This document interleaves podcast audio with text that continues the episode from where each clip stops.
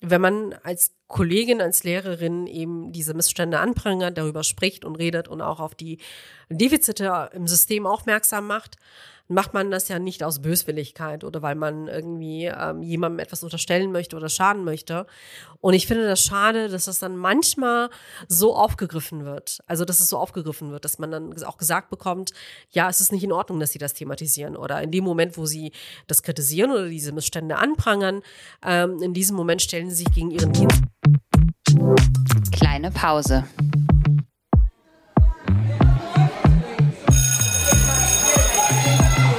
Begegnungen in der Teeküche.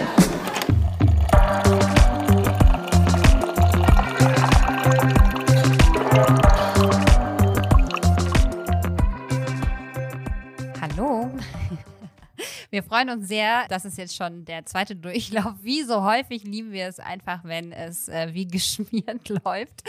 Wir freuen uns total, denn wir sitzen heute wieder hier zu dritt und mussten keine digitale Brücke bauen, sondern äh, haben die große Freude gehabt, schon Kaffee zu trinken und Kuchen zu, gemeinsam zu essen.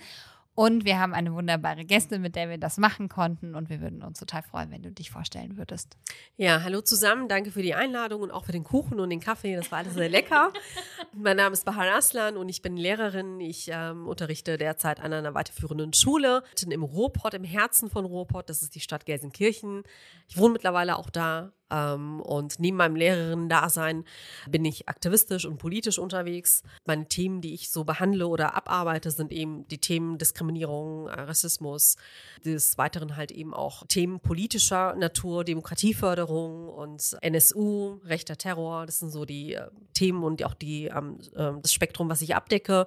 In letzter Zeit aufgrund der Pandemiesituation äh, mache ich auch ganz viel zu den Themen Digitalisierung und Bildungsungleichheit. Und das ist ähm, so ein Mix aus Themen, was ich so bearbeite. Nicht nur äh, im Netz, äh, auf Twitter oder auf Instagram, sondern halt eben auch ähm, persönlich, wenn ich auf Workshops eingeladen werde oder ähm, auf ähm, Seminare oder Tagungen eingeladen werde und demnächst hoffentlich ab nächstem Jahr auch an der Polizeihochschule in NRW. Da freue ich mich ganz besonders drauf, dass ich da auch einen Lehrauftrag habe und demnächst dann auch diese Themen ähm, und auch diese Debatten dort in den Raum hineintragen kann. Ja, Riesenpaket. Ja, ein Riesenpaket. Ich wusste jetzt nicht, wo ich anfangen soll, aber Nein, alles ich gut. hoffe, das deckt das Ganze so ein bisschen, bisschen Ja, ab. wir werden natürlich wie immer alles verlinken und so, sodass die Leute dir auch in deiner Arbeit, bei deiner Arbeit folgen können und Dankeschön. so weiter. Ich möchte an dieser Stelle nochmal ganz kurz sagen, dass wir dich eigentlich schon von Beginn unseres Podcasts an kennen, da wir ja so kleine Anekdote Ja. ganz am Anfang Hilfe von Nora Hespers hatten. Ja. Und Ja. ähm, wir sie gefragt haben, so, ey Nora, du bist doch die Podcast-Spezialistin aus unserem bekannten Kreis. Könntest du uns sagen, wie macht man das? So, also das ganz am Anfang stattgefunden, also auch nochmal ganz liebe Grüße. Und ähm, sie hat uns da direkt darauf hingewiesen, wollt ihr das nicht äh, mit der Bahar zusammen machen und äh, die müsst ihr dann unbedingt kennenlernen und sowas alles. Deshalb warst du von Anfang an irgendwie eine Kollegin, bei der wir gedacht haben, es wäre voll schön, wenn wir mal eine Folge zusammen machen könnten, wenn wir in den Austausch kommen würden und so weiter, ohne dass wir uns damals schon kannten. Und vielleicht noch zum Vorfeld der Folge, wir haben uns auch schon mal ausgetauscht und kennen uns jetzt auch schon so ein bisschen länger. Und deshalb freuen wir uns umso mehr, dass wir es jetzt geschafft haben, eine gemeinsame Folge auch tatsächlich Ja. umzusetzen oder es gerade schaffen. Ja, das freut mich auch und das finde ich auch so spannend, auch in den sozialen Medien, weil tatsächlich kenne ich die Nora, obwohl wir beide Kölnerinnen sind, tatsächlich über Twitter. Also da haben wir uns kennengelernt und dann auch die erste Podcast-Folge aufgenommen. Das war letztes Jahr, wo wir auch als Schule oder ja insgesamt als Schullandschaft inmitten dieser Pandemiesituation äh, drin waren und ja leider immer noch sind. Und äh, darüber hat sich sozusagen unser Kontakt aufgebaut. Und ähm, wir haben letztens sogar noch einen Podcast gemeinsam aufgenommen für die Bundeszentrale für politische Bildung. Und sie hatte mir auch von euch erzählt und hatte auch gesagt, es gibt zwei Lehrerinnen, die haben jetzt einen Podcast, kleine Pause auf Instagram, guck mal da rein. Und die machen halt eben auch Themen, die sozusagen auch sich mit deinen Themen auch überschneiden. Und vielleicht könnt ihr was zusammen machen. Und wir hatten ja sehr lange Zeit auch Kontakt miteinander gehabt, immer mal wieder zwischendurch, ne? Auch mit dir, Nicole, telefoniert. Und ich finde es auch gut, dass wir uns jetzt mal getroffen haben und jetzt hier gemeinsam sitzen und endlich mal auch über, ja, wichtige Themen sprechen, die wir eigentlich schon vorher machen wollten, aber Ja. irgendwie nie dazu gekommen ist. Aber freut mich. Danke für die Einladung. Sehr, sehr gerne. Unser Thema ist ja heute auch ein sehr spezielles Thema, das aber ganz krasse Auswirkungen hat. Ne? Also, dass man auf ganz viele andere Dinge auch beziehen kann. Denn es geht um Mobbing und Rassismus im Kollegium, also ausnahmsweise mal mehr um Lehrkräfte selbst als um die ganze Schulgemeinschaft. Trotzdem, bevor wir einsteigen ins Thema, vielleicht hängt es ja auch schon zusammen, starten wir ja immer damit, dass unsere Gästin eine Anekdote passend zum Thema, vielleicht aber auch nicht passend zum Thema, als so ein bisschen Gesprächsaufhänger aus ihrer eigenen Schulzeit. Das ist bei Lehrkräften dann auch eine sehr lange Zeit, anders als bei anderen Gästen erzählen dürfen, sollen, wie auch immer, wenn sie möchten. Und das darfst du natürlich auch. Ja. Also Anekdote ist gut. Ich muss jetzt überlegen, wie ich das ähm, Ganze, was ich jetzt in meinem Kopf habe, schön kompakt auch darstellen kann. Ähm, ja, also es ist halt so, dass ähm, wenn man sich eben mit dem Thema Rassismus und Diskriminierung auseinandersetzt, ähm, auch gewollt oder ungewollt ähm, sich mit Rassismus im Lehrerinnenzimmer und auch in der Schule auseinandersetzen muss, weil man halt eben merkt, Rassismus ist ein gesamtgesellschaftliches Problem. Es ist, existiert nicht irgendwo am Rande der Gesellschaft, sondern es ist äh, inmitten unter uns, also in der Mitte der Gesellschaft und eben auch im Lehrerinnenzimmer kann es passieren, dass man Kolleginnen hat, die rassistische Bemerkungen machen. Ob Ihnen das jetzt bewusst ist oder nicht, stelle ich mal jetzt nicht zur Diskussion, aber solche Äußerungen können fallen. Ähm, es gibt eben auch ganz viele Kolleginnen, die manchmal einen auch auf einen zukommen oder und einen Anekdoten erzählen. Und bei mir ist es tatsächlich so gewesen, dass ich niemals eigentlich damit gerechnet hätte, dass ich mich mit dem Themenfeld Mobbing und Rassismus im Lehrerinnenzimmer auseinandersetzen würde. Aber jetzt bin ich halt in der Situation, äh, dass ich mich damit auseinandersetze und mich damit beschäftigen muss, weil ich halt eben auch merke, dass ich das ähm, bearbeiten muss oder tun muss und dass es auch ganz viel etwas mit mir selbst zu tun hat und auch mit meiner Bildungsbiografie. Denn als ich damals mit dem Referendariat gestartet hatte, kam ich gar nicht auf die Idee, dass mich so etwas auch treffen könnte. Das war dann aber leider der Fall, dass ich äh, mich im Referendariat selbst mit rassistischen äh, Bemerkungen und ähm, ja, ähm, Aussetzern von Kolleginnen auseinandersetze setzen musste. Und das war für mich sehr hart, weil äh, du denkst, ähm, dass du in der Schule bist, du denkst, dass du in einem Safe Space bist, wo du mit Leuten zusammensitzt, die reflektiert sind, die Pädagogen sind, die eigentlich ähm, diese Sensibilisierungen ähm, verinnerlicht haben müssten. Und als ich dann merkte, dass es nicht so ist, hat es mich dann schon tief getroffen. Und ich habe eine sehr lange Zeit darüber nicht gesprochen, obwohl es auch ähm, Vorfälle gab, die mich dann auch direkt betroffen hatten. Da können wir aber gerne auch ein andermal darüber gerne sprechen. Und erst nachdem ich sozusagen das Referendariat beendet hatte, habe ich dann hier und da mal angefangen im Netz, ähm, auf Twitter bin ich sehr aktiv, ähm, darüber zu sprechen. Also überhaupt darüber zu sprechen, dass ähm, leider Gottes, auch wenn das viele nicht wahrhaben wollen, dass ähm, Rassismus und rassistische Strukturen in den Schulen existieren und auch im Lehrerinnenzimmer. Und da habe ich gemerkt, dass ich ähm, vereinzelt immer mal wieder Rückmeldungen bekommen habe von ähm, angehenden Lehrern, von Lehrkräften, die schon lange Lehrer sind, teilweise auch sogar von Schulleitern, die mir von ihren eigenen ähm, Situationen äh, und auch Erfahrungen berichtet haben. Heute ist es tatsächlich so, dass ich mich ähm, an gewissen Stellen langsam wie so eine Anlaufstelle für Lehrerinnen fühle, die von Rassismus betroffen sind oder von Diskriminierung oder von Mobbing im Lehrerinnenzimmer, weil sich tatsächlich seit dem letzten Jahr, ich weiß nicht, ob es auch an der Pandemiesituation liegt, Lehrerinnen bei mir melden, die ich ähm, zum Teil auch gar nicht kenne, die aber irgendwie auf ähm, verschiedenen Umwegen an mich weitergeleitet werden ähm, und die sich dann bei mir sozusagen einen Rat einholen, die mir dann berichten, äh, was sie erlebt haben an der Schule oder während ihrer Ausbildung und sich dann einfach ähm, ja einen, einen, einen Rat wünschen oder halt eben auch einen Lösungsweg für ihre Situation wünschen. Es ist dann häufig auch so, dass wenn ich mir dann diese Geschichten anhöre, ich dann wütend werde, sauer werde und äh, teilweise dann auch gar nicht begreifen kann, wie so etwas überhaupt möglich ist. Also, ne, wie das überhaupt passieren kann, dass gewisse Dinge so eskalieren oder dass ähm, bestimmte Begrifflichkeiten fallen oder auch ähm, die Art und Weise, wie teilweise auch mit Menschen umgegangen wird. Das ist eigentlich so der Rahmen. Das wäre jetzt keine Anekdote, aber es ist so, es ist so der grobe ähm, Rahmen, wie das überhaupt dazu gekommen ist, dass ich mich damit auseinandersetze. Und wenn es jetzt um eine Anekdote gehen würde, kann ich gern über den letzten Fall reden, der reingekommen ist.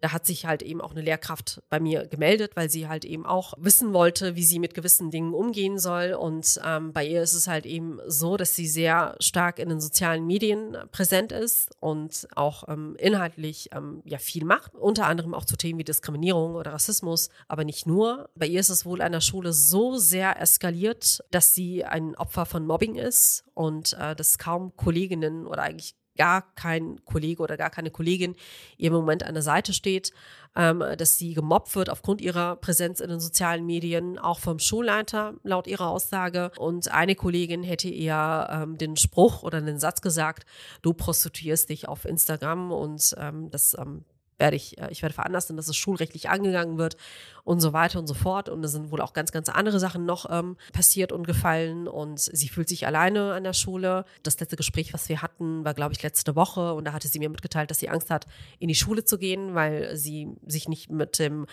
mit dem, mit dem, ja, mit dem Umfeld auseinandersetzen möchte, weil sie Angst hat, auch vor der Reaktion des Schulleiters und so weiter und so fort. Und aktuell ist es so, dass sie auch ähm, sich einen Anwalt gesucht hat, weil sie das Ganze jetzt rechtlich auch aufgreifen möchte und bearbeiten möchte, weil da noch andere Vorfälle passiert sind, dass sie hat zum Beispiel auch Vorwürfe bekommen, auch von Seiten des Kollegiums, ähm, dass sie ähm, ja, ähm, dass sie Schüler dazu zwingen würde, ihre Instagram-Seite aufzurufen, dass sie diese Schülerinnen erpressen würde, dass sich bestimmte Schülerinnen, Schülerinnen über sie beschwert hätten, ihr Geschenke zu machen und so weiter und so fort. Und ich finde, wenn man halt ähm, als Lehrkraft solche Beschuldigungen in den Mund nimmt und das dann auf einer öffentlichen Plattform schreibt, ähm, wo alle Lehrer das einsehen können und sie dann mehrmals den Schulleiter dazu ähm, aufruft, das bitte zu beseitigen, weil das nicht den Fakten entspricht und der Schulleiter sich wehrt und sich sozusagen mit diesen drei, vier Kollegen im Lehrerzimmer, die versuchen, das gesamte Lehrerzimmer gegen sie zu mobilisieren, ähm, mitmacht und da wirklich auch kein klärendes Gespräch einleitet, dann finde ich das halt irgendwie einfach auch unmöglich, dass überhaupt so etwas existiert.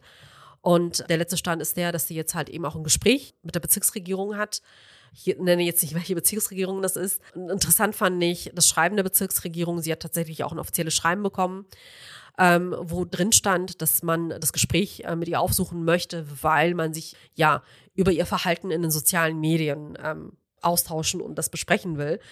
Und wo ich mir dann einfach gedacht habe, okay, also es geht es hier um, es geht hier gar nicht um das oder um ihr Verhalten in den sozialen Medien, sondern es geht grundsätzlich um das Verhalten des Kollegiums und auch um das Verhalten des Schulleiters. Und ähm, darüber, wie bestimmte Themen oder auch Problematiken mit ihr gar nicht besprochen werden, sondern sie äh, wirklich auch da gemobbt wird, sie teilweise Begriffe an den Kopf geschmissen bekommt wie Prostitution äh, und ich finde, dass allein solche Anschuldigungen und solche, ähm, ja, so eine Art der Kommunikation einfach nicht sein sollten.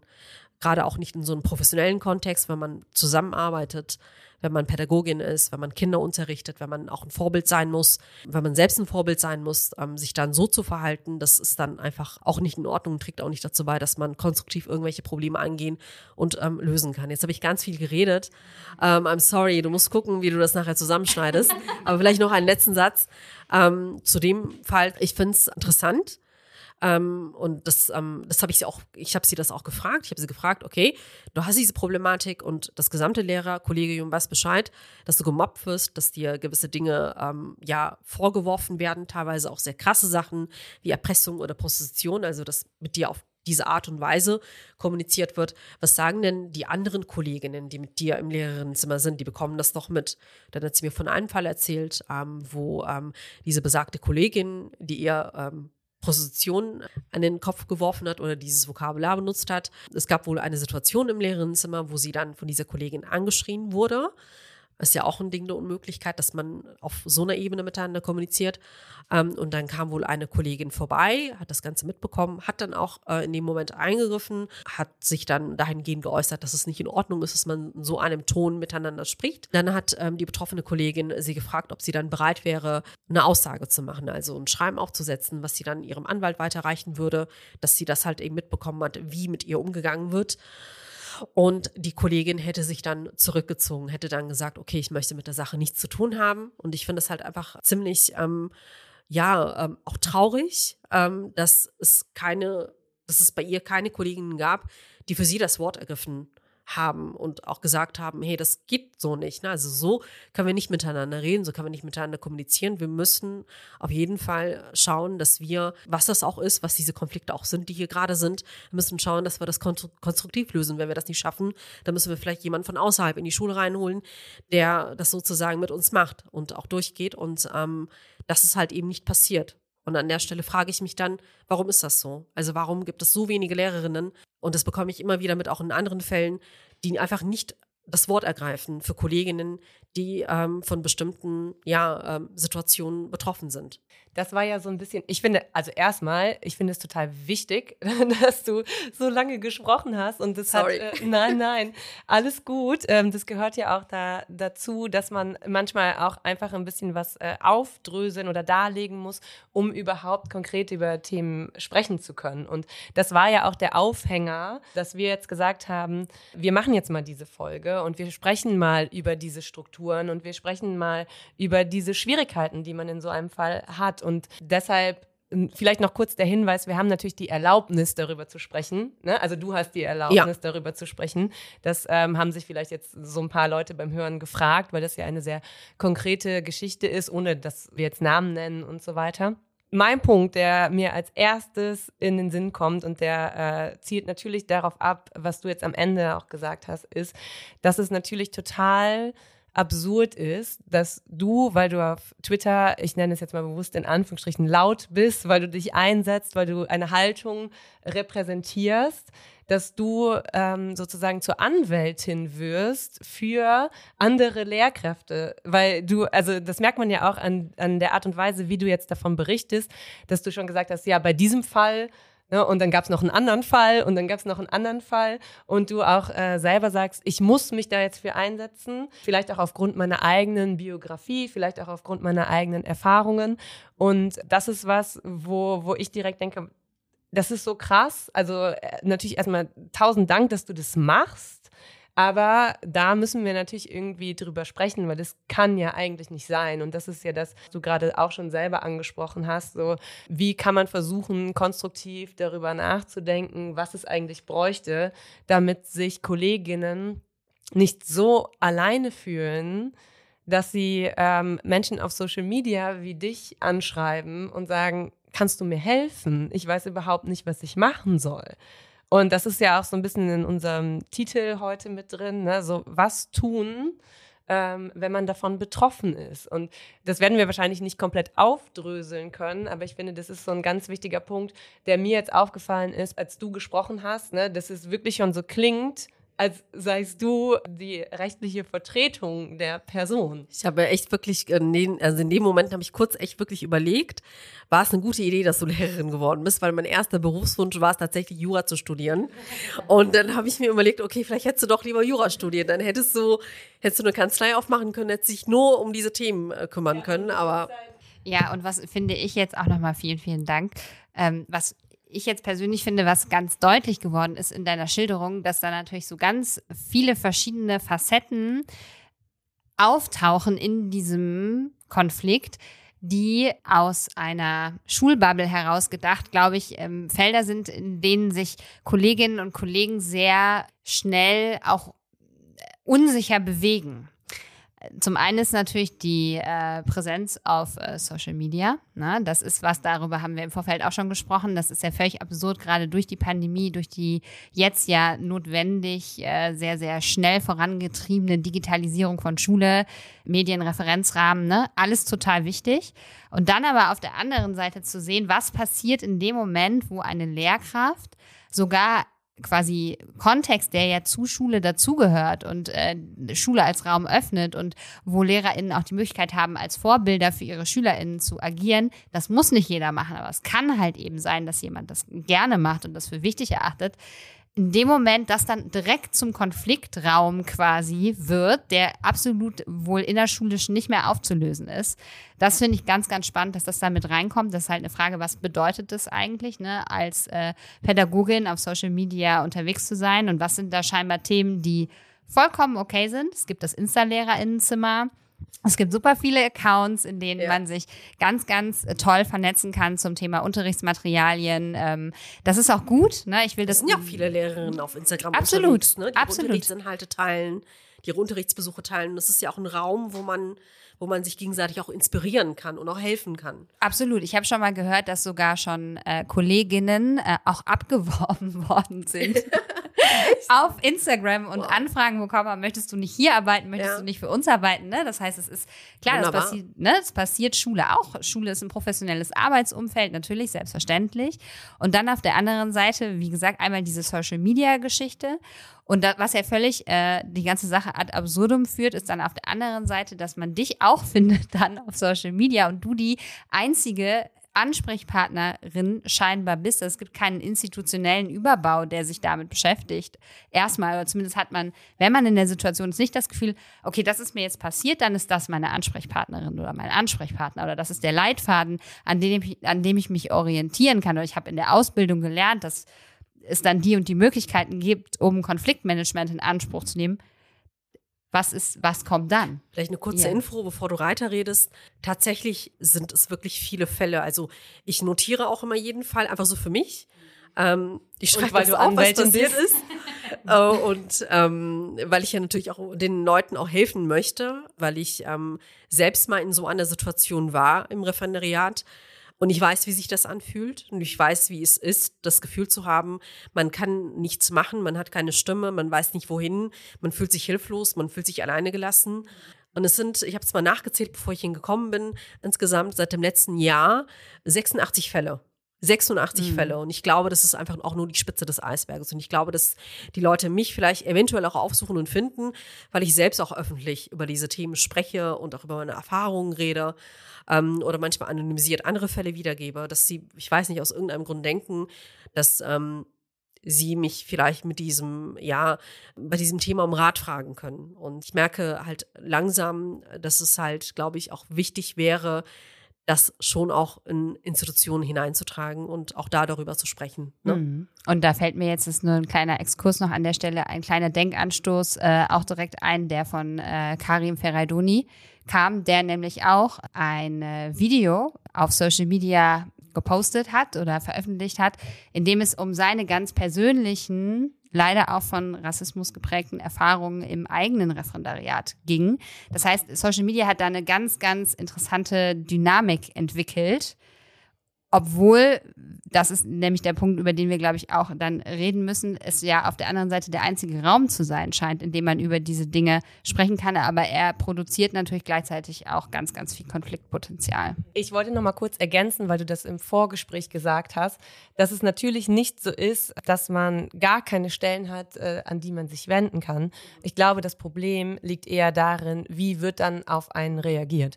Ja. Und ähm, du hattest im Vorfeld erwähnt, dass sie sich natürlich auch an die GEW gewe- gewendet hat oder an die Personalrätin oder was auch immer das da war. Ja, Also es sie hat gibt sich konkret an den Personalrat gewendet, Ja. wenn ich kurz unterbrechen darf, und hatte eben dort das Gefühl, dass, ma, dass sie mit ihrem Anliegen nicht verstanden wird, weil es dann, glaube ich, auch von einer, die in diesem Personalrat ähm, Mitglied ist, ähm, dann eben auch der Satz fiel, ja, ich finde das ja nicht in Ordnung, ne, dass Lehrerinnen auf Instagram sind oder in den sozialen Medien. Und dann habe ich mich gefragt, okay, das ist deine persönliche Meinung, aber du bist äh, Personalrat und du bist äh, Mhm. damit beauftragt, ihr eine professionelle Hilfeleistung zu geben, sie zu beraten und ähm, da auch sie zu vertreten. Ja, Ne? und da Weil- muss man ja ganz klar sagen, das ist eine fehlende Professionskompetenz in dem. Moment. Ne? Also das muss man, glaube ich, auch so benennen.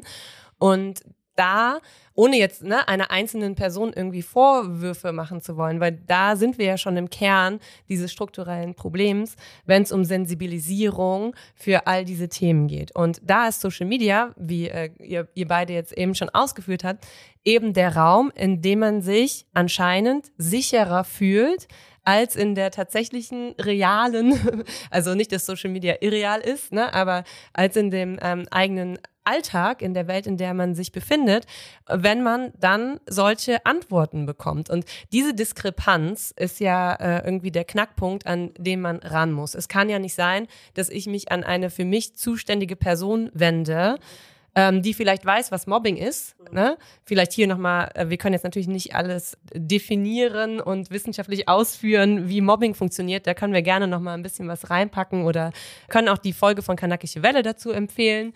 Ne, die haben dazu eine extra Folge gemacht, wo das mhm. auch ein bisschen wissenschaftlich nochmal erklärt wird, mhm. wie überhaupt Mobbing ähm, Strukturen funktionieren und warum das ein typischer Fall von Mobbing ist, auch aufgrund der Kollegin, die dann gesagt hat, nee, an der Stelle ziehe ich mich zurück und unterschreibe eben nichts.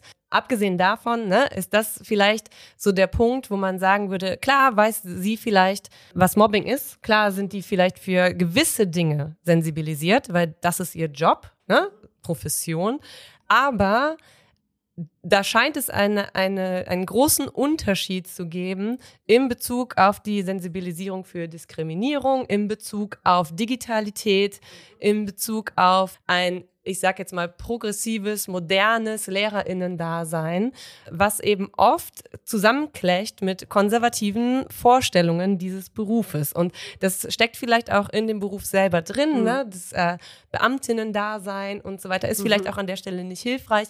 Keine Ahnung, können wir nicht alles auflösen, aber das ist, würde ich jetzt aus meiner Analyse heraus so sagen, der springende Punkt, weshalb du 86 Fälle auf deinem Schreibtisch liegen hast, die einfach sagen, ja, das bringt mir nichts. Ich kann da irgendwie irgendwen anrufen, aber wenn die mir dann sagen, ja, ich find's auch äh, kacke, wenn man, sorry für die Wortwahl, ne, das macht mich wütend, wenn man äh, sich auf Social Media als Lehrperson präsentiert. Und dann denkst du, ne, genau das, was du gesagt hast, so, das kann halt nicht sein. Also natürlich kann es immer mal wieder sein, ähm, ich, ihr seid ja auch in den sozialen Medien unterwegs mit eurem Podcast und ich ja auch, auf Twitter sowohl als auch, als auch auf Instagram. Und natürlich ähm, ist es bei euch ja auch so und bei mir auch so, dass wir manchmal auch bestimmte Themen ansprechen, die so einen wunden Punkt in der Gesellschaft haben und wir vielleicht auch bestimmte Gesellschaftsschichten ähm, nicht gerne darüber sprechen. Und ähm, der Blick nach innen und auch die Selbstkritik, finde ich, ist immer auch immer das Schwierigste, was es auch zu bewältigen gibt.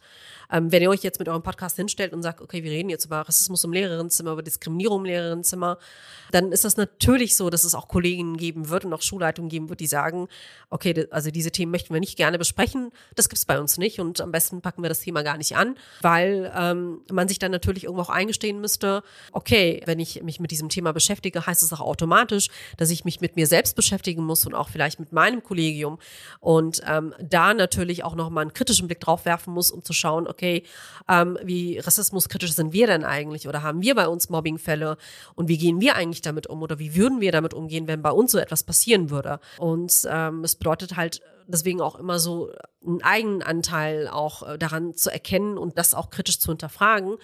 Und natürlich ist es so, das, was du gerade angesprochen hast, wir, sind Beamtinnen, ja, wir sind äh, auch an bestimmte Pflichten und Rechten, Rechte gebunden. Und gerade auch, weil wir Lehrer sind, haben wir eine Vorbildfunktion. Und natürlich dürfen wir diese Vorbildfunktion auch nicht auf Social Media vernachlässigen, wenn wir bestimmte Themen abarbeiten oder ähm, wie wir uns präsentieren. Ähm, da muss auch immer darauf geachtet werden, dass wir auf dem Boden des Grundgesetzes sind und, äh, ne? und auch die freiheitlich-demokratische Grundordnung achten. Das finde ich so das Wichtigste. Und selbst wenn es so sein sollte, dass man vielleicht als Lehrerin oder als Lehrer in den sozialen Medien etwas gepostet hat oder geschrieben hat, wo vielleicht der Schulleiter sagt, ähm, ja, hm, ich sehe das ein bisschen kritisch, ne? Sie sind ja Lehrer oder Lehrerin, Sie sollten vielleicht aufpassen, wie Sie gewisse Dinge formulieren oder wie Sie sich präsentieren. Und da würde ich gerne mal mit Ihnen ein Gespräch darüber führen, um einfach Sie zu beraten und, ne, dass wir uns einfach mal darüber austauschen. Ähm, wenn es in so einem Rahmen ablaufen würde, also dass man wirklich ein konstruktives Gespräch hat und ähm, dass man sich dann auch hinsetzt und ähm, auch über diese Dinge sprechen kann, sich austauschen kann, sich Ideen einholen kann, ne? Und ähm, einfach auch so das Gefühl hat, okay, ähm, mit mir wird darüber geredet, ne? Es wird nicht hinter meinem Rücken geredet, es wird irgendwie nicht im Kollegium Stimmung gegen mich gemacht, sondern man setzt sich mit mir an einen Tisch und spricht darüber. Und ich habe auch die Möglichkeit, dann auch auf gewisse Kritiken, die vielleicht vom Kollegium aus kommen, dazu reagieren und zu sagen, äh, okay, ähm, ich habe das geschrieben, weil ich ähm, die Themen so sehe, weil das mein Standpunkt ist, weil das meine Haltung ist. Man kann darüber sprechen, man kann über alles reden. Ähm, aber bei der besagten Kollegin und auch in allen anderen Fällen, ähm, die mir erzählt wurden, war es war häufig der Mechanismus aber folgendermaßen. Man hat nicht mit den Betroffenen über diese Themen gesprochen. Ähm, man hat ähm, sie auch nicht direkt im Kollegium angesprochen und gesagt, hey, ich habe gesehen, dass du in den sozialen Medien unterwegs bist. Du hast letztens ein Video darüber gepostet oder hast dich ähm, zu diesem Thema geäußert. Und da wollte ich dich einfach fragen, wie hast du das denn gemeint? Ne? Ich habe das nicht ganz verstanden. Das ist möglich, das können wir alle machen, das ist okay. Aber stattdessen ist es dann so ver abgelaufen in den meisten Fällen, dass man sich dann hinter dem Rücken, Rücken der Kollegin oder des Kollegen dann direkt an die Schulleitung gewandt hat und gesagt hat, ja, hm, passen Sie mal auf, die Kollegin betreibt einen Insta-Account oder einen Twitter-Account oder einen TikTok-Account und da hat sie jetzt diese Inhalte gepostet und das geschrieben und ich finde das ja nicht in Ordnung und äh, ne? Und häufig ähm, war das auch der Fall, dass dann die betroffenen Kollegen auch gar nicht wussten, woher diese Kritik kam. Also der Schulleiter hat es dann an, den, an die Kollegin oder an den Kollegen herangetragen. Ich rede das jetzt mal allgemein, nicht, nur jetzt auf einen spezifischen Fall bezogen. Und es war dann häufig dann auch so, dieses Gefühl dann bei den Kollegen da, okay, wer hat denn jetzt diese Kritik eigentlich aus dem Kollegium heraus geäußert? Und was war denn eigentlich auch so genau der Kritikpunkt? Ne? Auch das Gefühl zu haben, okay, da verfolgt mich jemand in den sozialen Medien und sieht sich meine Inhalte an fühlt sich aufgrund was auch immer daran gestört und ich habe keine Möglichkeit mit, die, mit dieser Person darüber zu sprechen, weil das alles so im Verborgenen abläuft und ich sozusagen einfach nur über die Schulleitung das gesagt bekomme oder herangetragen bekomme.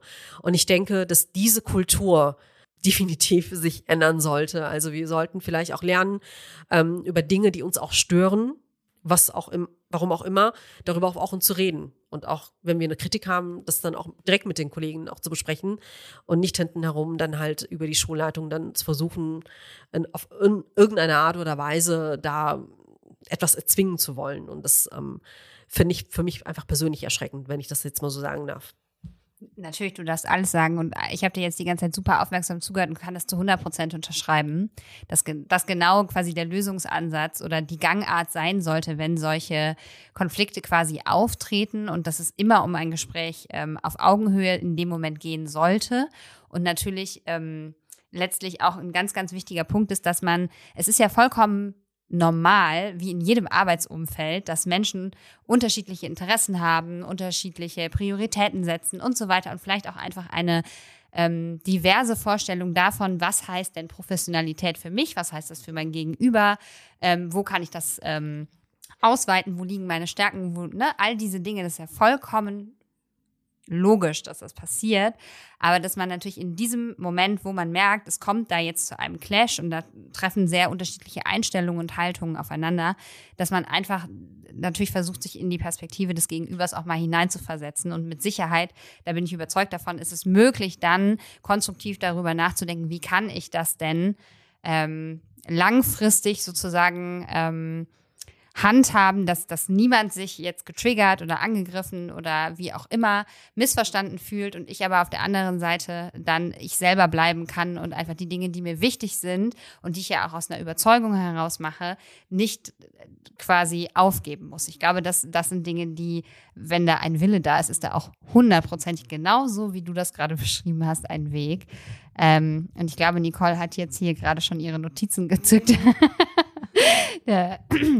Ich äh, äh, gebe das Mikro mal weiter. Ja, wir beide teilen uns ein Mikro, weil wir haben nur zwei.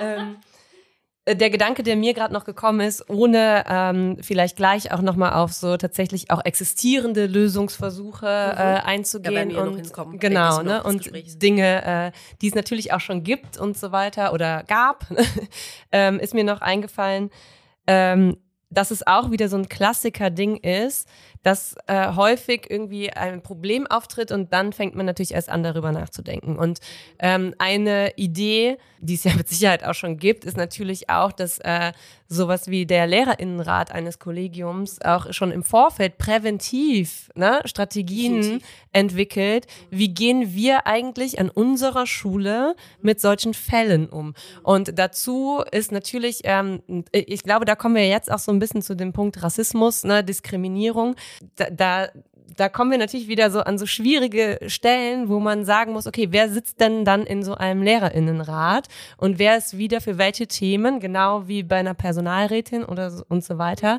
ähm, wie sensibilisiert. Also müsste ja vielleicht äh, da eine grundlegende Voraussetzung sein, dass wenn man sich entscheidet, im Lehrerinnenrat äh, mitzumachen, das ist, weiß ich nicht, äh, eine jährliche Antidiskriminierungsfortbildung für diese Mitglieder des äh, Lehrerinnenrates gibt, damit die natürlich auch tatsächlich ihre Arbeit, nämlich der Prävention oder der Mediation und der Moderation in diesen Fällen dann auch wahrnehmen können. Denn was nützt mir das, wenn ich, ne, also ich rede jetzt nicht, ich als weiße, das, das kann ich jetzt nicht äh, ähm, nachvollziehen, aber die Vorstellung, dass wenn ich eine POC-Lehrerin wäre, die dann mit die einzige POC-Lehrerin an der Schule ist und die sich dann an den Lehrerinnenrat wendet. Und ich weiß nicht, ob die jemals eine Fortbildung gemacht haben oder wie sensibilisiert sie sind, dann äh, sind ja schon wieder Machtstrukturen so völlig, das, das kann ja nicht funktionieren. Ne, da, dann ist ja klar, dass ich dann lieber sage, ja gut, dann wende ich mich lieber an die Baha bei Twitter. So, und das ist ein Problem. Und da, äh, glaube ich, könnte man theoretisch als Schule, wenn man jetzt noch nichts Strukturelles ne, besprochen hat, wenn es noch keine Gesetze dafür gibt oder sonst was, könnte man sich vielleicht als Schulleitung überlegen, hey, Vielleicht denken wir da mal im Vorfeld drüber nach, damit wir nicht, wenn wir solche Fälle haben, dann so ein riesen Eklat haben, weil ich glaube, diese dieses ähm, Zuspitzen, was ja auch in dem Fall, den du beschrieben hast, letztlich passiert, ähm, das passiert ja dann auch aus Unsicherheiten einzelner Personen heraus. Definitiv. Ne? Ja. Niemand weiß, Ja. wie man jetzt damit umgehen soll, deshalb wird es immer nur noch schlimmer, nur noch schlimmer, nur noch schlimmer. Mhm. Vor allen Dingen, wenn man nicht sich. eingreift, als Schulleitung Genau. nicht eingreift. Ja. Und die Erfahrung äh, zeigt, also zumindest äh, die Erfahrung aus diesen 86 Fällen, die jetzt an mich herangetragen wurden, da war es tatsächlich zum Teil dann auch so, ähm, dass ähm, sich äh, der Konflikt sozusagen nicht zugespitzt hat, weil die Schulleitungen dann in diesem Moment richtig agiert haben. Also ich hatte zum Beispiel auch einen Fall von einer Lehrerin, die ähm, ständig auf ähm, den Zeugniskonferenzen, auch auf diesen Jahrgangsstufenkonferenzen sich immer wieder rassistische Bemerkungen über Schülerinnen von anderen Lehrerinnen anhören musste. Und irgendwann wurde ihr das dann äh, so emotional, dass sie dann äh, da auch was gesagt hat. Also sie hat ihre Stimme erhoben, sie hat etwas gesagt und sie hatte das auch ähm, mit mir besprochen und hat auch äh, mir erklärt, wie es ihr dabei geht und dass ähm, diese Sprüche fallen und dass auch andere Lehrerinnen auch da gar nicht drauf reagieren, sondern einfach ähm, das einfach so hinnehmen. Und ähm, sie hat sich dann damit an den Konrektor gewandt, beziehungsweise der Konrektor hat das dann im Fall mitbekommen, ähm, weil es dann wohl während der Konferenz zu so einem kleinen ja, Konflikt gekommen ist und sie dann einfach aus dem Raum rausgegangen ist. Sie hat die Konferenz verlassen, hat dann aber vorher natürlich ihre Meinung gesagt, was, wie sie dazu steht. Ähm, und erst dann ist dem Konrektor bewusst geworden, okay, es gibt hier einen Konflikt, es gibt hier ähm, ähm, sozusagen ähm, etwas, was gelöst werden muss und ähm, wo er auch als Konrektor Stellung beziehen muss und auch mal reden muss. Und ähm, er hat sich dann der Sache angenommen, hat dann die Betroffenen an den Tisch gerufen, hat die Sache dann geklärt und hat dann auch ganz klar und deutlich ähm, wohl dann zu verstehen gegeben, solche Bemerkungen fallen hier an dieser Schule nicht und ähm, hat dann auch deutlich gemacht, was dann passieren wird, wenn er dann ähm, ja weiterhin sozusagen ähm, solche Bemerkungen ähm, gesagt bekommt oder auch zu hören bekommt und ähm, hat dann nochmal dafür plädiert, dass ähm, äh, an dieser Schule ähm, für solche Äußerungen ähm, definitiv kein Platz ist und dann war die Sache auch erledigt.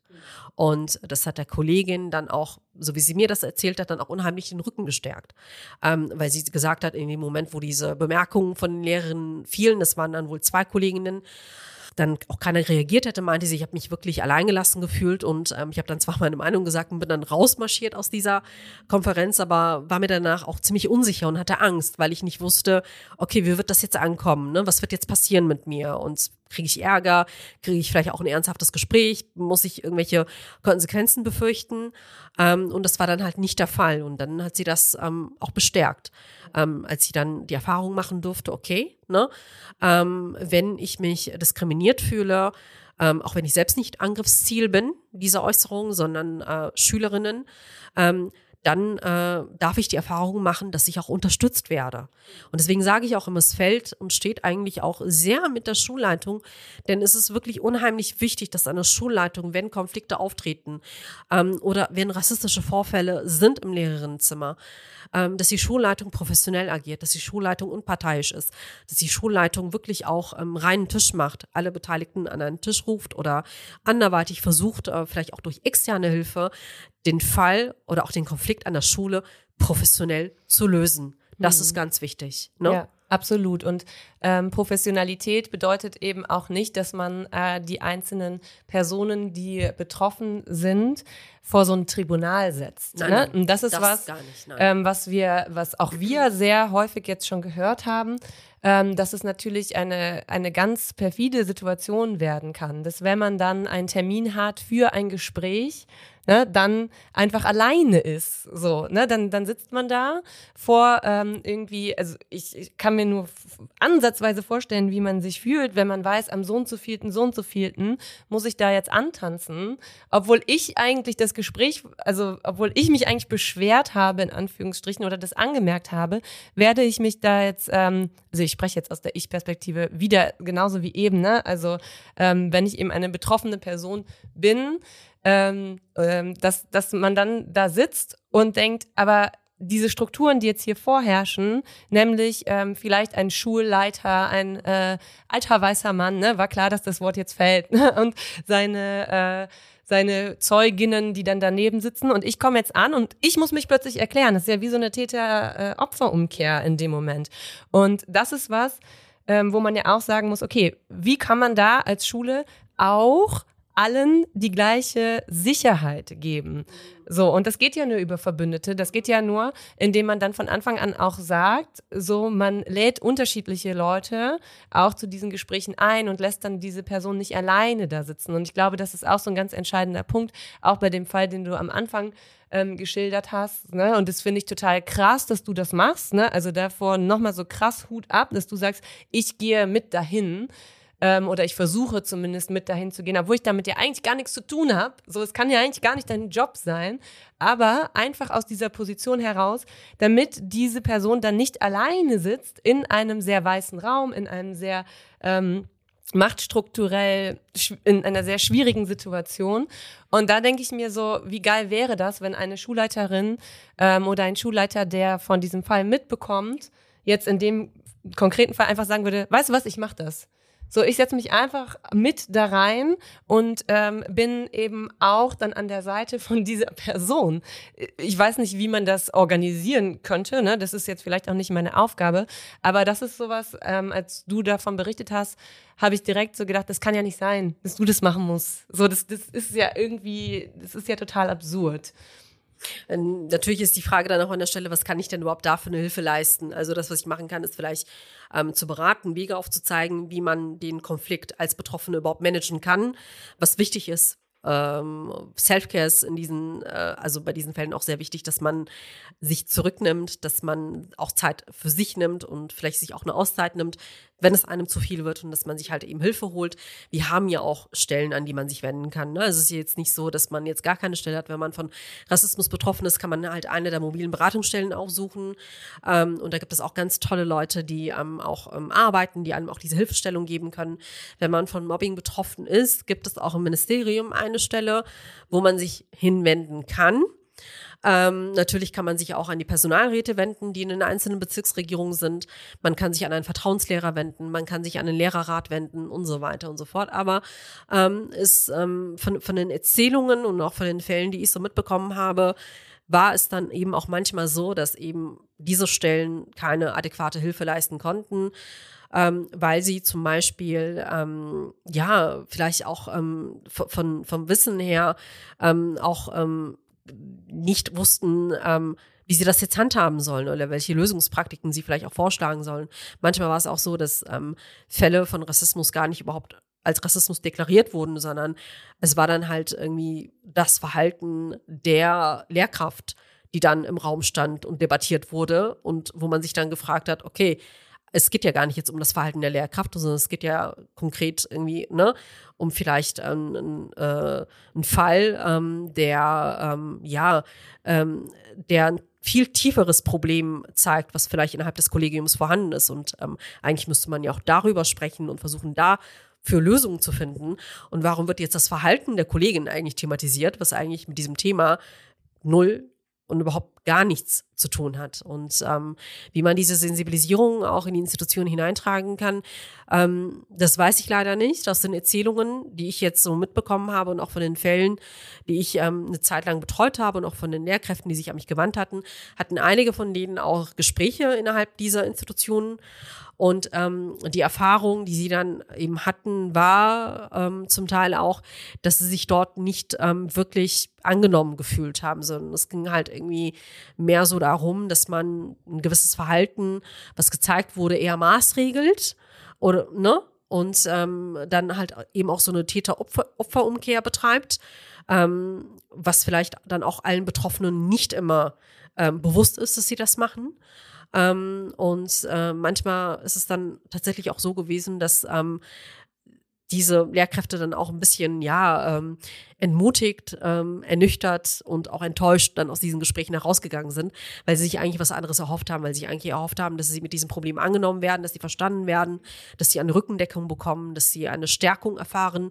Und als das dann halt eben nicht der Fall gewesen ist oder der Fall war, ähm, kam dann halt diese Enttäuschung. Und äh, da frage ich mich dann natürlich, warum ist das so? Und ähm, wie kann man dem vorbeugen? Und ich weiß natürlich auch, dass es auch immer mit den Personen steht und fällt. Also eine Institution kann eben auch nur so rassismuskritisch, so demokratisch und auch so sensibel sein, wie die Menschen sind, die halt eben darin arbeiten und auch in diesen Machtpositionen sind. Ne? Und es steht und fällt halt eben auch mit diesen Personen, weil ähm, wenn ich nicht ähm, sensibilisiert bin für diese Themen, wenn ich ähm, nicht dieses Wissen habe, nicht vielleicht auch offen bin, mir andere Perspektiven anzuhören oder eben mich mit diesem äh, Themen zu beschäftigen, mir das auch anzuhören, dann ähm, kann ich da auch, glaube ich, nicht so gut eine Hilfestellung leisten und auch geben. Ne? Wie denn auch? Ja, zu 100 Prozent. Ich glaube, dem ist wenig hinzuzufügen. Ich glaube, besser auf den Punkt hätte man es überhaupt nicht bringen können, als du das gerade äh, gemacht hast. Das ist wirklich Wahnsinn. Äh, wir haben jetzt eben im Vorfeld äh, schon äh, natürlich uns ein bisschen unterhalten und ich glaube, ähm, es gibt einen Fall, auf den wir jetzt auf jeden Fall auch nochmal zu sprechen kommen sollten, weil der nämlich ähm, nicht aus einer ähm, individuellen Schulperspektive heraus ähm, kommt, sondern vielleicht auch nochmal auf einer etwas äh, weiter gefächerten Ebene sozusagen zeigt, was passiert, wenn ähm, Rassismus Kritik oder rassismuskritisches Bewusstsein äh, in der Profession, wenn es nicht vorhanden ist, zu welchen großen Problemen das äh, letztlich führen kann, obwohl man es vielleicht äh, genau das Gegenteil intendiert hat sogar. Ja, wir haben natürlich auch gedacht, wir können jetzt nicht nur darüber reden, ähm, was es geben müsste, sondern müssen auch so ein bisschen danach schauen, was gibt es denn überhaupt schon. Und es gab ja die Antidiskriminierungsstelle in Berlin. Ähm, oder gibt es sie vielleicht auch immer noch? Da müssen wir jetzt nochmal recherchieren, was der wirklich, also heute aktuelle Stand der Dinge ist. Und damit verbunden die ähm, Position von Saraya Gomez, die eingesetzt wurde als Antidiskriminierungsbeauftragte, ähm, was ja ein Riesenerfolg erstmal war. Und sie hat ähm, an dieser Stelle ganz, ganz viele Schulen betreut oder LehrerInnen betreut oder auch SchulleiterInnen. Sie ist ja auch ähm, Selbstlehrerin. Genau, ne, betreut. Und sie macht Each One Teach One. Ne? Also genau. das verlinken wir ja. auch alles mhm. äh, gerne nochmal. Ähm, also eine absolute Expertin auf dem Gebiet. Dann hat es letztlich dazu geführt, dass auch sie aufgrund von Rassismus, der ihr begegnet ist, innerhalb dieser Stelle, diese ja. Stelle ähm, aufgegeben hat. Also mhm. aufge ich weiß jetzt, es ist immer so schwierig, da genau die richtigen Worte für zu finden. Ähm, das kann man alles nachlesen. Ähm, das ist auch innerhalb dieser äh, Antidiskriminierungs ähm, Bewegung, nenne ich es jetzt mal, weil das ein sehr großes Thema und auf das wollen wir natürlich hinweisen. Also, dass das nicht äh, irgendwie hier so im luftleeren Raum dieses Gespräch stattfindet, sondern dass es natürlich diese Versuche gibt. Aber, und das ist dieser entscheidende Punkt, ähm, es nützt natürlich nichts, einzelne Stellen zu schaffen, ähm, die dann wie so ein Einzelkämpfer, eine Einzelkämpferin dieses ganze Problem lösen sollen. Und wenn es da keine Unterstützungsmechanismen gibt auf einer viel strukturelleren und auch institutionellen Ebene, dann landen wir letztlich wieder beim gleichen Problem. Und dieser Fall ist echt total krass. Also es ist ja wirklich ähm, so, dass man denkt, wie kann es zu so einem Eklat kommen? Das ist doch absurd. Ja, dass ähm, eine Stelle, die dafür eingerichtet wurde, letztlich an Rassismus gegenüber dieser Stelle und dann, also in dem Fall hat es äh, dann Saraya Gomez getroffen, in Anführungsstrichen, aber dass, dass sich das selbst ab, absurdum führt, weil das System nicht bereit zu sein scheint, das wirklich in der Tiefe, und das ist ja das, was du gerade angesprochen hast, anzugehen. Und vielleicht da nochmal ergänzend, ähm, natürlich gibt es äh, zum Beispiel in Schleswig-Holstein diesen Aktionsplan äh, gegen Rassismus. Es gibt auch auf politischer Ebene Dinge, die passieren. Es gibt diese 89 Forderungen an die Bundesregierung und auch da spielt ähm, die Schule als Institution eine Rolle, Bildungssysteme eine Rolle, auch Antidiskriminierungsstellen einzurichten. Das ist alles in, ähm, es wird thematisiert. Aber die Frage, die halt bleibt, ist irgendwie, ist es genug, wenn es diese Stellen gibt? Ähm, und müssen, äh, also die Antwort ist eigentlich eh schon nein, ne? Das, ist, das, ist, beantworte ich gerade selber. Ne? Also es kann halt nicht einfach nur dadurch, das haben wir am Beispiel Berlin gesehen, mhm. so abgehakt werden. Ja. Vor allen Dingen zeigt der Fall Saraya Gomez ja auch, dass es eben nicht nur damit einfach getan ist, eine Antidiskriminierungsstelle einzurichten und zu sagen, so, ähm, jetzt haben wir diese Stelle hier eingerichtet und eigentlich haben wir damit auch ähm, unsere Hausaufgaben gemacht und haben äh, all das Mögliche getan, was wir tun konnten. Und ähm, damit bekämpfen wir jetzt eben effektiv Rassismus an Schulen und Diskriminierung an Schulen. Ähm, Saraya Gomez wurde ja damals eben eingestellt und das hast du eben gerade auch gesagt, das war ein totaler Erfolg, das war eine Revolution, dass es überhaupt so eine Stelle gibt und, ähm, ne, und auch gab. Ähm, und sie war ja dafür zuständig, eben ähm, Rassismusfälle und auch Diskriminierungsfälle an Berliner Schulen ähm, zu bearbeiten und sich das anzuschauen. Ähm, sie sollte aber nicht nur nach außen arbeiten, sondern auch nach innen, also die Strukturen ähm, äh, äh, innerhalb verändern und eben auch ähm, das System an sich ähm, auch ähm, rassismuskritisch äh, ja ähm, unterstützen, begleiten, beraten, ne? Und äh, als dann dieser Fall äh, passiert ist und auch die Medien darüber berichtet haben und der Migrationsrat in Berlin hat sich auch ganz äh, deutlich zu dem äh, Vorfall auch an dieser Berliner Schule, die da auch passiert ähm, äh, ist, mit Sarah Gomez auch dazu geäußert. Ähm, und ich finde es halt einfach nur erschreckend, ähm, dass trotz dieser Stelle, die ja geschaffen wurde, ähm, ein System dahinter stand, welches ähm, daran gescheitert ist, ähm, die Antidiskriminierungsbeauftragte, die ja letzten Endes dann von Rassismus betroffen war, zu unterstützen und zu empowern. Also dann fragt man sich, okay, du hast so eine Stelle geschaffen äh, innerhalb ähm, deiner Strukturen, aber ähm, letzten Endes ist das ganze System, was dahinter ist und was sozusagen diese Antidiskriminierungsstelle als System trägt, ähm, die, die hat es nicht geschafft, sich ähm, ja ähm, sich da sozusagen ähm, hervorzutun und zu sagen, ähm, bei uns ist es nicht nur Symbolpolitik, das, was wir hier machen, sondern wir stehen unter unserem Wort. Wir möchten wirklich ernsthaft ähm, uns mit ähm, ähm, Fällen dieser Art beschäftigen und uns auch ähm, weiterbilden und auch natürlich ähm, Menschen, die von Rassismus betroffen sind, unterstützen. Und äh, in dem Fall wäre es die Aufgabe gewesen, äh, Saraya Gomez da wirklich eine volle Unterstützung zu geben. Äh, und ähm, das, das finde ich dann halt eben erschreckend. Ne? Also, dass ein System äh, selbst, ja, an den Dingen scheitert, die sie eigentlich so als Erwartung äh, und auch als Bedingung aufgestellt hat. Und äh, da würde es mich wirklich interessieren, vielleicht auch mal da äh, näher nochmal in, in die Thematik einzutauchen oder auch in Erfahrung zu bringen, woran hat es denn gescheitert, also an welchen Stellen genau ne? und welche Personen haben da eigentlich auch eine, eine, Rolle mitgespielt, dass sich das Ganze so entwickelt hat, wie es sich entwickelt hat und wie hätte man das besser machen können. Und nach Saraya Gomez ist ja der Darwish Hizarje an die Stelle getreten, er hat die Stelle ja dann übernommen. Und ähm, soweit ich weiß, ist die Stelle im Moment unbesetzt. Ich bin mir da nicht so sicher. Ne, das muss ich selber nochmal nachgucken, wer da jetzt irgendwie auch ähm, der oder die Beauftragte ist. Ähm, aber ähm, ja, äh, so sollte es nicht laufen, wenn man vorhat, eine Antidiskriminierungsstelle einzurichten. Also ne, man sollte sich dann schon auch insgesamt als System damit auseinandersetzen und ähm, schauen, äh, dass man äh, wirklich ähm, ja rassismuskritische Inhalte bringt und sich auch damit auseinandersetzt.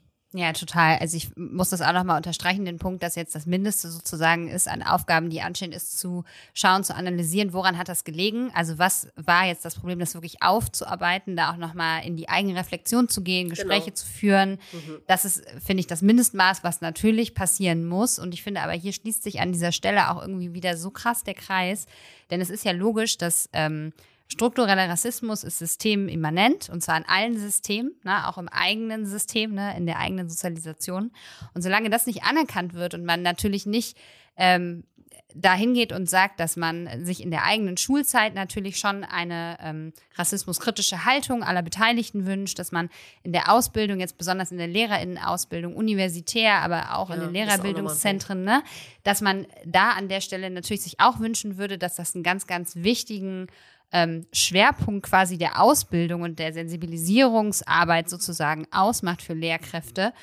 Das ist ja sowieso vollkommen klar, dass wenn man an einem Punkt hoffentlich irgendwann in der Zukunft sein wird, an dem das so ist, dann braucht man wahrscheinlich auch gar nicht mehr so unglaublich viele ähm, externe Stellen, ähm, an die sich dann wiederum Menschen wenden können, wenn Konflikte auftreten, die im System selber nicht gelöst werden. So man würde ja hoffen, dass das quasi in der Supervision eines Systems selbst gelöst werden kann. Ne? Und dass die Menschen, die da. Das ist der Idealzustand. Das ist so der Idealzustand, von dem ich gerade rede. Aber das ist ja wieder was, wo man sagen kann, da müssen wir aber jetzt mindestens noch 25 Jahre warten, bis wir an einem Punkt sind, an dem das in, quasi als Denkmodell möglich ist. Und deshalb finde ich, das ist äh, eine Frage immer der Anerkennung. Und auch wenn ich scheitere mit so einem Projekt in Berlin und sage, ich hatte ähm, ja eine gute Idee und ich habe die sogar umgesetzt und ich habe Mittel dafür freigemacht und ich habe mir überlegt, wen ich auf so eine Stelle setze und es hat trotzdem nicht funktioniert, dann kann ich ja nicht sagen, es ist ja eine völlige Trotzkindheit und ich lehne mich jetzt zurück und sage, entweder irgendwer anders macht hier den Job oder es ist mir egal. So, das kann ja irgendwie auch nicht der Punkt sein, ne? Sondern da muss ich jetzt, finde ich, würde ich so agieren und würde mir auch wünschen, dass es passiert, dass ich das aufarbeite. Man kann auch an den Sachen, an denen man gescheitert ist, ähm, lernen.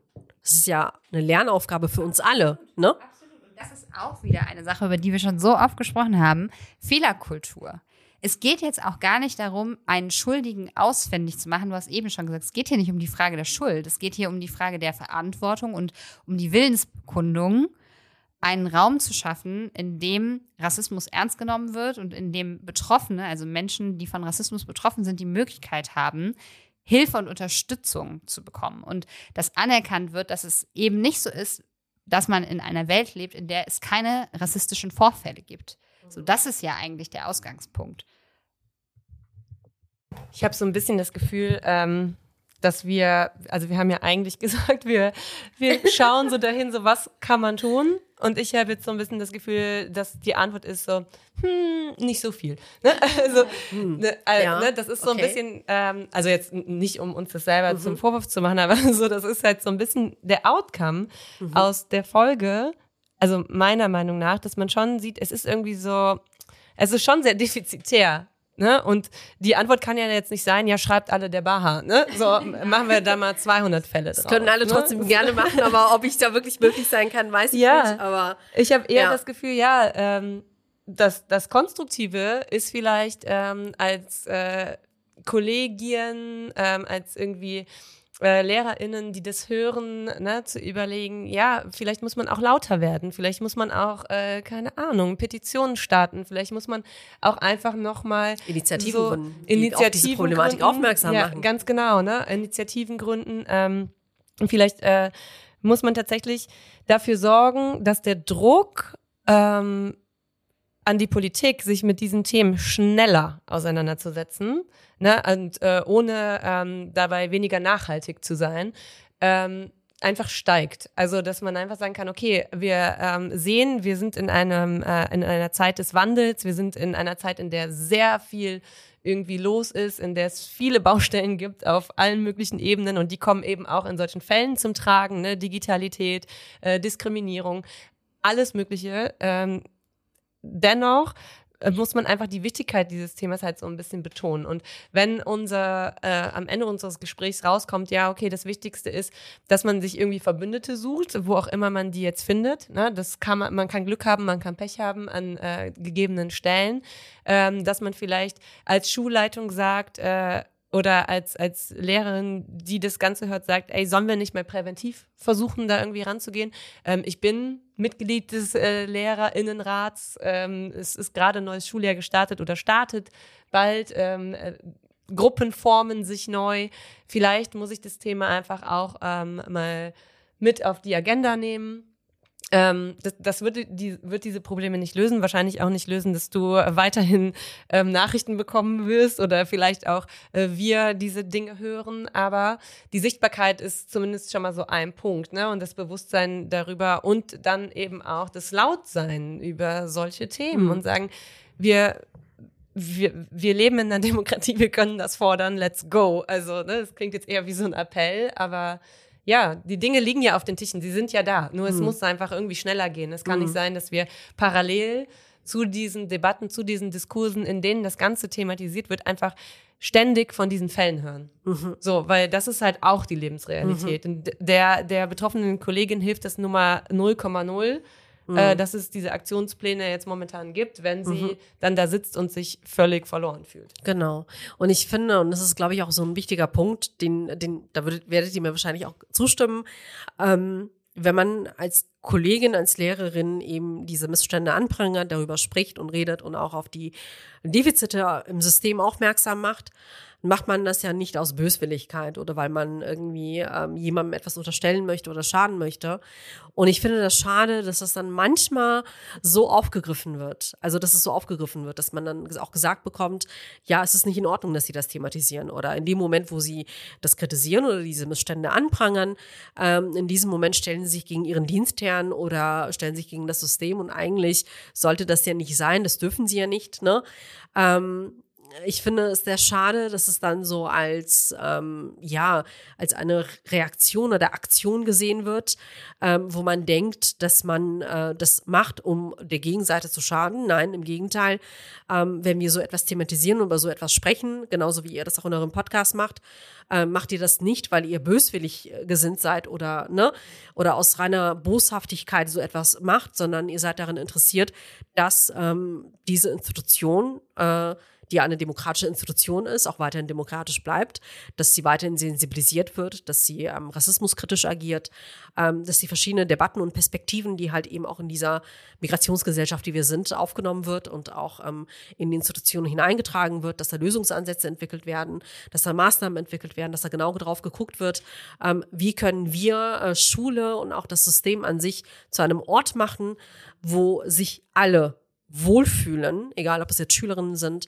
Schulleiterinnen oder Lehrerinnen.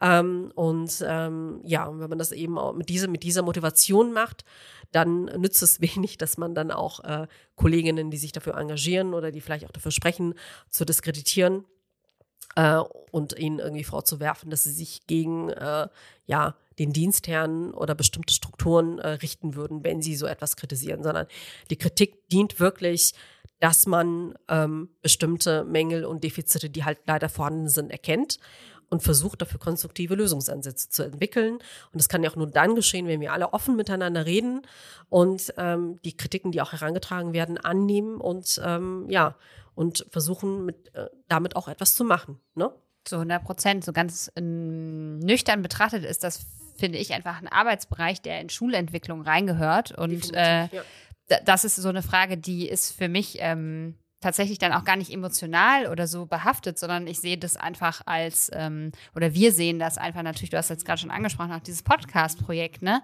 Ähm, das ist einfach etwas, wo wir glauben, dass ähm, das schöner wäre, wenn es schneller funktionieren würde, dass das ähm, anerkannt wird als eines der Themen, die am meisten brennen mhm. im Bereich der Schulentwicklung. Aber da fehlt natürlich, uns hat auch immer noch, uns fehlt immer noch die, ähm, das absolute Know-how. Also wir könnten ja, ähm, oder wir, wir haben halt auch gemerkt, so es gibt gar nicht so viele, wir mussten super viel uns anlesen. Es gibt einfach gar das Angebot, ne? Also auch die, die Weiterentwicklung, um weiterentwickeln zu können, muss es Fortbildungen geben und so weiter. Ne? Das heißt, wir haben ja auch gemerkt, so irgendwie auf der einen Seite ist es total offensichtlich, dass das ein Punkt ist, der weiterentwickelt werden müsste. Und auf der anderen Seite ist aber das Angebot, was man in Anspruch nehmen kann, egal ob das jetzt Literatur ist, ob das Fortbildungen sind, ähm, ob das Vernetzung ist, da gibt es mhm. irgendwie noch gar nichts. So. Mhm. Und das, das war eher so dieses Raumöffnen. Ja. Ja. So, was, was macht man? Und dann findet man natürlich, wenn man anfängt, dieses Fass aufzumachen, dann findet man so wunderbare Menschen wie dich.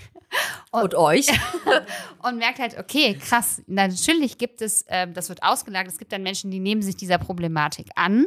Ähm, die nehmen das ernst, die, die versuchen das eben auch in den Diskurs, in den Schulentwicklungsdiskurs reinzutragen. Und das ist einfach nur hier auch nochmal in der Folge ein Anstoß. Und wie so häufig sehen wir, Nicole hat das ja eben jetzt schon gesagt, sie hat ganz viele Arbeitsaufträge für Schulen im neuen Schuljahr gerade erteilt. Ja, es ist halt strukturell, es ist irgendwie noch nicht so. Mhm reingesickert in die Struktur. Deshalb mhm. ist es wahrscheinlich auch die Aufgabe jeder einzelnen Schule, ähm, sich da jetzt Gedanken zu machen. Ne? Ja, ja, definitiv. Ganz kurz, bevor wir zu deiner Hausaufgabe kommen, ne? ich Gerne. erwähne nur hier so, ich droppe einmal das Wort äh, Imposter-Syndrom auch, ne? weil ich glaube, ähm, wir unterschätzen uns da auch oft selber und wir unterschätzen einfach, ähm, was man auch kann, wenn man mhm. sich mit diesen Themen auseinandersetzt. Und ähm, natürlich werden wir nie aus allen Perspektiven sprechen können, aber das kann kein Mensch. Ne? So und ähm, ich glaube, wenn sich jeder dann so ein bisschen auch zutraut, was verändern zu können. Und das klingt jetzt so sehr pathetisch, ne? aber es ist nun mal auch irgendwie so real. Wir sehen es ja auch, wenn man ein bisschen was macht, dann tut sich was. Und ähm, auch wenn es nur in Anführungsstrichen ein Podcast ist, ne, ähm, dann, dann mache ich es schon selber, weil ich sage nur, ne, so ist ja so. Ähm, oder Aktivität auf Twitter oder Sichtbarkeit oder in eine ARD-Sendung gehen und für, ne, also all diese Dinge. Was auch ein so, Struggle war, da hinzukommen. Ja, ne, aber all diese Dinge, die sind schon auch wichtig. Und ich glaube, da darf man auch, ne, auch gerade als Frauen, ne, jetzt bin ich hier mal so ein bisschen so Empowerment-mäßig, ne, überlegt euch mal, ob äh, weiße alte Männer so reden würden in diesem Podcast, ne, und als, als würden sie immer nur sagen, nur, nur, nur, nur, nur und ich bin auch nur und wir sind auch nur. Aber ich glaube, das stimmt nicht. Und ähm, das wollte ich jetzt nur noch mal kurz sagen, ne, weil ich das einfach, weil es mir auch selber auffällt, wenn, wenn wir sprechen. Ne? Und auch bei, sowohl bei mir als auch bei ähm, vielen Gästinnen vor allen Dingen, die wir haben, ähm, oder auch bei uns gegenseitig. Ähm, und dennoch, ich habe jetzt eben schon so Appelle rausgehauen und Aufgaben rausgehauen, aber es ist ja gar nicht meine Aufgabe, sondern deine Aufgabe, okay. denn du bist ja die Gästin. Ähm, ja, du darfst uns eine Hausaufgabe stellen, ja. aber natürlich auch allen anderen, ähm, die jetzt irgendwas tun können. Mhm. Okay, also, ähm, bevor ich zu der Hausaufgabe komme, ähm, ich habe mir schon im Vorfeld auch eine Hausaufgabe überlegt und glaube auch, dass es ähm, zum Thema hier passt. Das Thema war ja Mobbing und Rassismus im Lehrerinnenzimmer, was man dagegen tun kann. Ähm, leider haben wir jetzt keine konkreten Handlungsmaßnahmen so wirklich sagen können, weil ähm, glaube ich, auch auf struktureller Ebene eben auch bestimmte ja, ähm, äh, ähm, Orte und Räume auch nicht vorhanden sind. Äh, und wir da selber, glaube ich, noch so auf der Suche nach Antworten sind, was man machen kann, ne? auf institutioneller Ebene vor allen Dingen. Ähm, was ich ganz wichtig finde, ist, dass man hier vielleicht noch mal eine kurze Zusammenfassung macht ähm, über das, was man eigentlich machen kann, wenn man von Mobbing oder Rassismus betroffen ist. Und ähm, ich glaube, ganz wichtig ist erstmal, sich selbst mit diesem Thema auseinanderzusetzen oder mit diesen beiden Themen. Ganz wichtig ist auch, dass wenn äh, man im Lehrerinnenzimmer Zeuge wird von rassistischen Äußerungen oder ähm, von Situationen, in denen Kollegen gemobbt werden, dass man das Wort ergreift. Also das ist super wichtig, dass man aufsteht und sagt, so nicht. Ne? Das ähm, äh, ist keine adäquate Form des Kommunikationsstils, wie wir hier miteinander reden.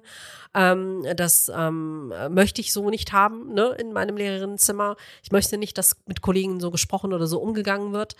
Ähm, denn äh, ich glaube, dass sich solche Konflikte wirklich, wenn es jetzt gerade Mobbing-Situationen äh, sind, äh, sich ähm, noch mehr zuspitzen, wenn äh, die Täterinnen, so nenne ich sie jetzt mal, das Gefühl haben, dass sie freie Hand haben und auch alles das tun können, was sie ähm, möchten. Und daher ist es wichtig, dass man sich als Lehrkraft wirklich, auch wenn man die einzige Person ist im Lehrerinnenzimmer, die das macht, sich hinstellt und sagt, so nicht und das machen wir nicht. Ähm, das ist ganz wichtig, also auch die Stimme, seine eigene Stimme zu nutzen. Du hast ja auch gerade davon gesprochen, dass jeder von uns etwas verändern kann. Jeder von uns kann etwas machen. Und wenn wir etwas tun, dann verändern sich auch gewisse Dinge. Ähm, und natürlich können wir nicht die Strukturen ändern, nicht von heute auf morgen.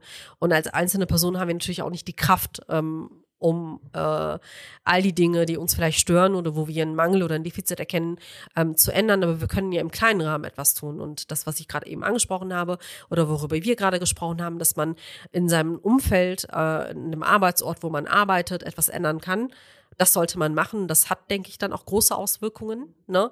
Ähm, wenn man eine Haltung zeigt und wenn man aufsteht und ähm, sich gegen Ungerechtigkeiten stemmt und ähm, auch für Gerechtigkeit im weiteren Sinne kämpft. ähm, was auch eben wichtig ist und da würde ich jetzt zu meiner Hausaufgabe kommen, sich darüber Gedanken zu machen, wie man eigentlich diese Debatten, Perspektiven und Themen in die Institution hineintragen kann. Also wie könnte das gelingen? Auf welche Ebene?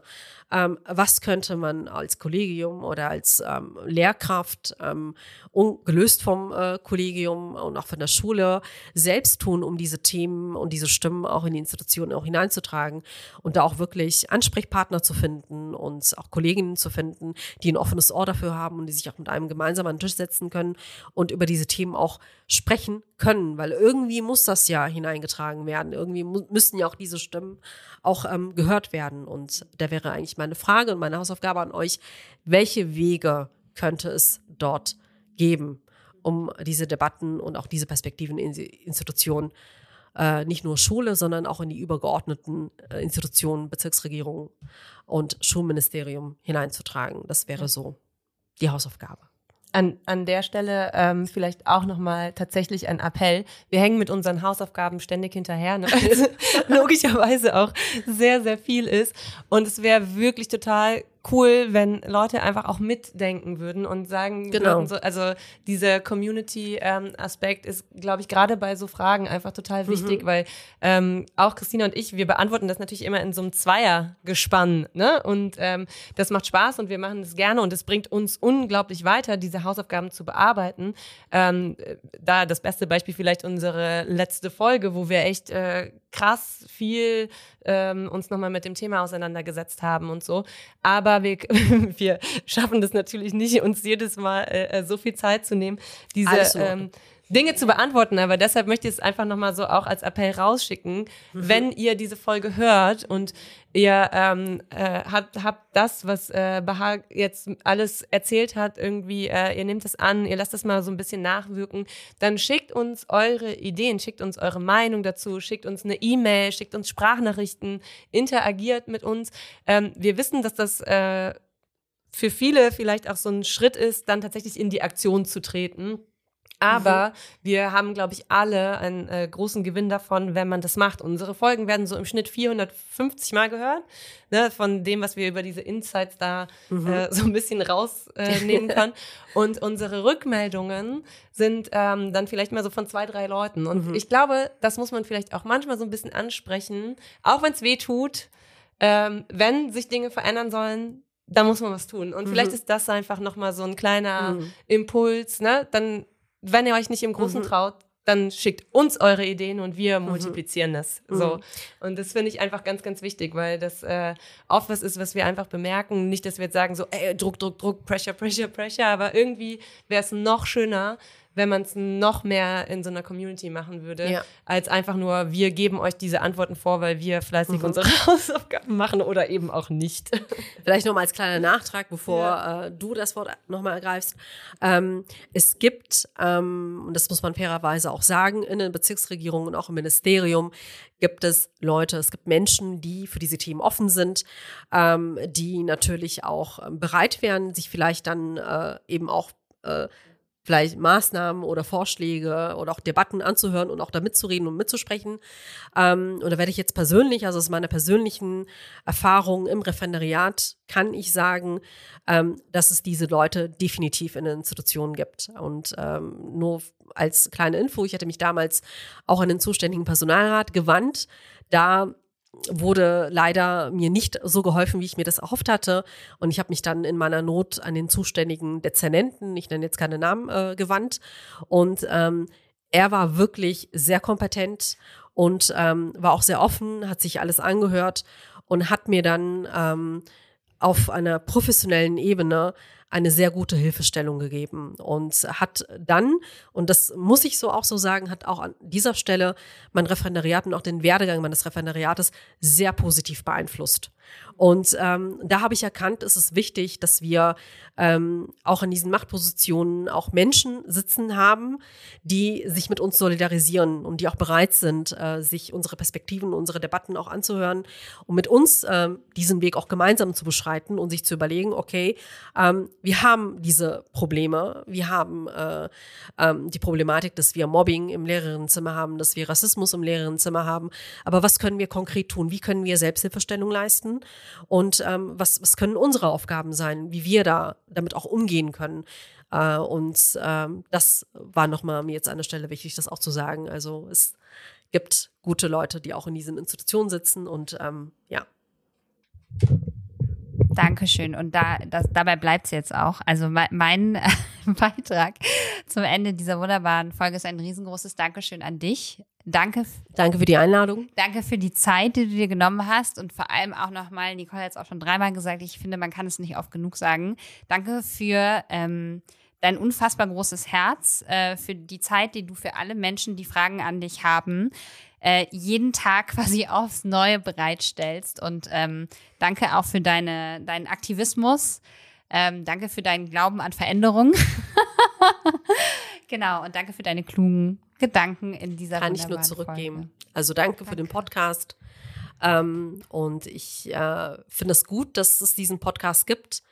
Äh, ich finde gut, dass äh, ihr das macht, auch als Kolleginnen sozusagen, dass ihr diese Themen aufgreift und äh, hoffe einfach auch, dass eventuell auch dieser Podcast ein Teil dieser Veränderung sein wird, die wir uns alle so sehr wünschen. Das hoffen wir auch. Vielen, vielen Dank. Dankeschön.